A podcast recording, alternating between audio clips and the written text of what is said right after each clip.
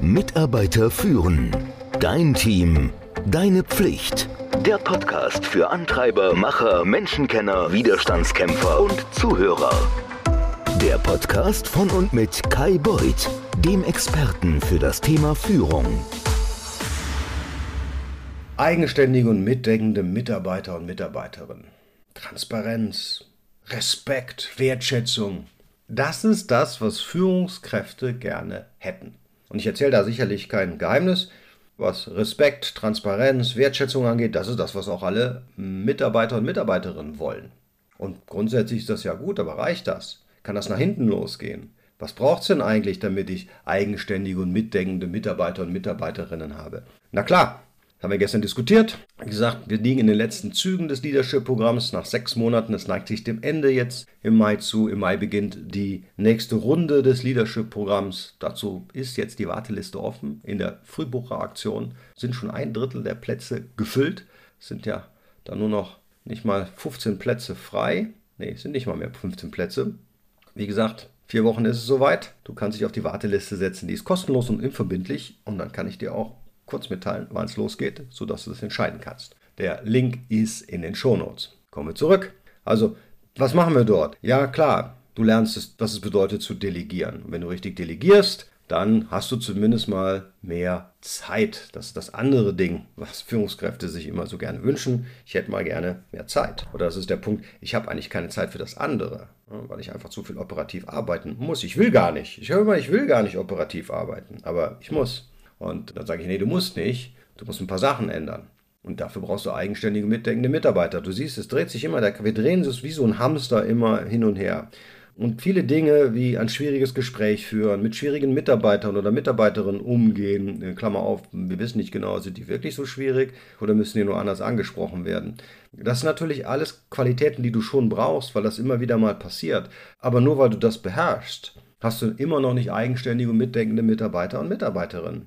Du brauchst eine Kultur, die genau das unterstützt. Und wenn ich mir dann anhöre, ja, bei uns ist es so, da ist einer, der ist ein bisschen Senior, also ein erfahrener Mitarbeiter, und der Pi sagt immer die Juniors und lässt dann auch mal einen raus, wie gut er eigentlich ist. Oder da habe ich hier einen, der, wenn er, der ist super fachlich, aber wenn er fertig ist, dann macht er auch kein Jota mehr. Dann verschwindet der auch, da käme ihm gar nicht auf die Idee, mehr zu machen oder jemand anderem zu helfen oder zu fragen. Ja, dann sagt mir das viel über deine Kultur aus. Also die Kultur, die in deinem Team vorherrscht. Wenn du meinst, dass du keine Kultur hast, hast du. Die Frage ist nur, ist es die richtige? Die Frage ist nur, solltest du das ändern? Ja, kannst du das ändern? Unbedingt. Ist es schwer? Absolut lautes Zeit. Ja.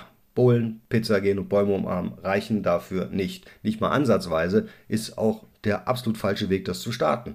Dann fangen wir mal an mit, okay, ist denn die Vision klar? Ja, ja, ich weiß genau, wo wir hinwollen. Ich bin ja der Geschäftsführer. Ja, wissen das denn auch die anderen? Ja, ich denke schon. Das sage ich immer, das hast du auch heute schon, hast du auch schon mal gehört in einem Podcast. Ich frage dann immer die zehn Mitarbeiter meiner Wahl oder Mitarbeiterin und dann bekomme ich elf Strategien oder Visionen oder was auch immer, wie du das nennen willst, vorgekaut. Und da weiß ich, nee, die wissen nicht, warum das Ganze hier so gemacht wird. Und dann kommen wir auf den Punkt, ja, habt ihr euch auch schon mal über Werte unterhalten? Ja, ja, ich habe Werte und wir sind uns auch ganz einig über die Werte. Und hast du sie auch mal aufgeschrieben?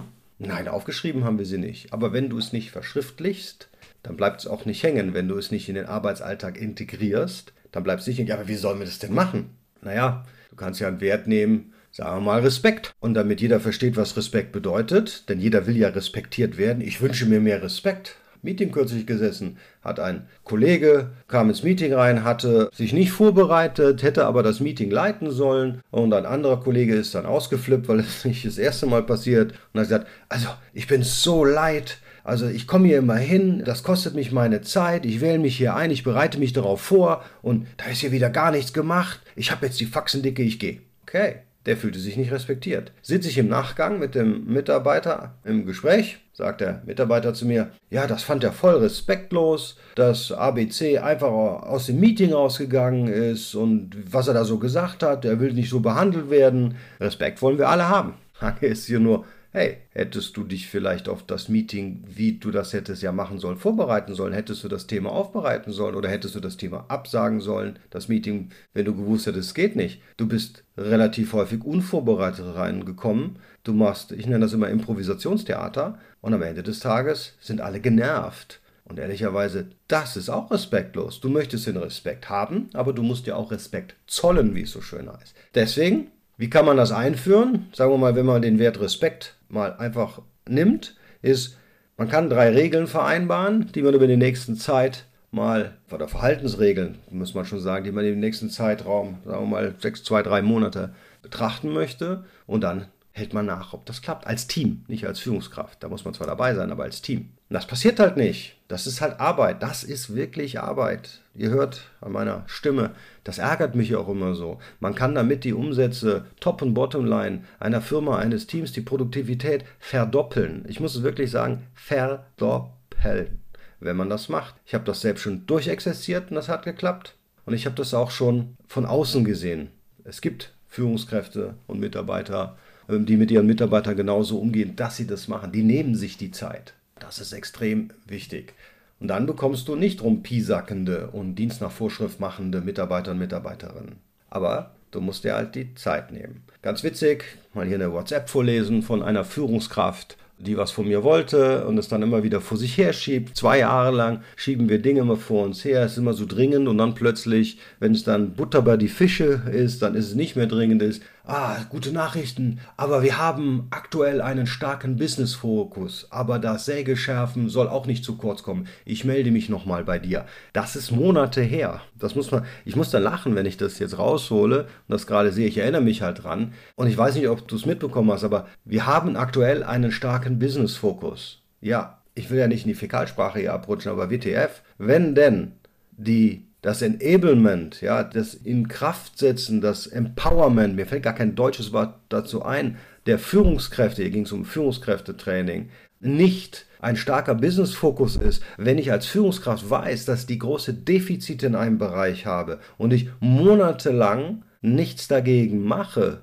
dann kriege ich meinen Business-Fokus gar nicht hin. Ich würde dir sogar unterstellen, du hast gar keinen Business-Fokus. Das ist die Ausrede, ich habe keine Zeit. Da sitzen wir wieder bei dem Hamsterrad. Du hast keine Zeit, weil du im Hamsterrad sitzt und Sachen machst, die du nicht machen sollst. Lassen wir uns nochmal ganz kurz zurückgehen. Was ist die Aufgabe einer Führungskraft? Die Aufgabe einer Führungskraft ist es, eine Vision zu haben oder eine Strategie oder ein Ziel, wie auch immer du das nennen möchtest, und das den Mitarbeiter und Mitarbeiterinnen zu verklickern, dass sie das verstehen, dass sie dabei sind, die zu begeistern, dass sie sagen, jawohl, das will ich auch. Das nächste, was du machst, ist, du findest die richtigen Leute, also Mitarbeiter und Mitarbeiterinnen, die das machen. Und wenn du nicht die richtigen hast, dann musst du aus denen, die du hast, den musst du halt ausbilden, denen musst du helfen, dass sie das können, was sie auch wollen, denn die Vision haben sie ja jetzt ja begriffen. Und dann musst du noch was machen. Das vergessen auch sehr viele Führungskräfte. Du musst Prozesse und Verfahren etablieren. Die musst du nicht selber definieren, sondern das machst du mit deinem Team oder mit den Nachbarführungskräften, wie wollen wir denn zusammenarbeiten, damit die richtig guten Leute, die top ausgebildet sind, die ich ja jetzt habe, auch diese Vision, diese Strategie umsetzen können? Wie definieren wir denn die Zusammenarbeit derart, dass genau das passiert, dass ihr jetzt selbstständig und mitdenkend daran arbeiten könnt? Und dann kommt der letzte Punkt ist, welche Kultur brauche ich denn dafür? Wie wollen wir denn hier zusammenarbeiten? Und wie man zusammenarbeitet, das wird über die Werte definiert. Du kannst ja mal, ich weiß nicht, ob du Freunde hast, die in den 10er Jahren bei O2 gearbeitet haben. Das ist der, einer der Mobilfunker. Heute heißt er, glaube ich, Telefonica. Da war ich, glaube ich, sechs, sechseinhalb Jahre. Und die Werte, die diese Firma damals hatte, Open, Trusted, Bold and Clear. Hast du gerade gemerkt, wie flüssig das aus meinem Mund rausgekommen ist? Ich kann das für keine einzige Firma auf dem Planeten und ich arbeite seit 1988.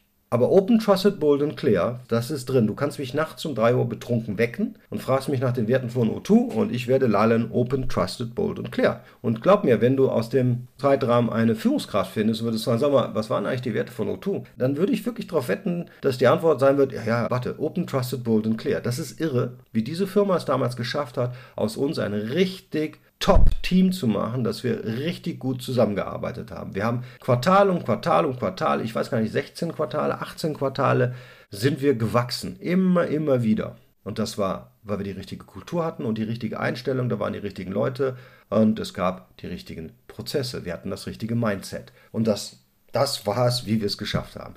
Und das muss man sich halt merken. Und es kann nicht sein, wir haben gerade einen aktuell starken Business-Fokus, ich habe keine Zeit, bedeutet, du hast es eben keinen starken Business-Fokus, du weißt nicht, was du tust, sondern du wuselst da in der operativen Ebene herum und machst nicht deinen Job als Führungskraft. Ich muss immer sehr schmerzhaft sagen. Wie gesagt, das Leadership-Programm, das geht jetzt leider zu Ende. Das hat mir sehr viel Spaß gemacht. Es sind noch ein paar Wochen und im Mai startet dann das neue Programm. Ein Drittel der Plätze sind bereits schon besetzt, also haben Leute schon gebucht. Das war in einem kurzen Fenster mit einer Frühbucheraktion möglich. Du kannst dich auf die kostenlose und unverbindliche Warteliste setzen und dann informiere ich dich, wann es losgeht. Und dann, wenn du magst, bist du in der nächsten Runde des Leadership-Programms dabei. In diesem Sinne, ich wünsche dir eine eigenbestimmte, motivierte, selbstständige Woche. Mitarbeiter führen. Dein Team. Deine Pflicht. Der Podcast für Antreiber, Macher, Menschenkenner, Widerstandskämpfer und Zuhörer.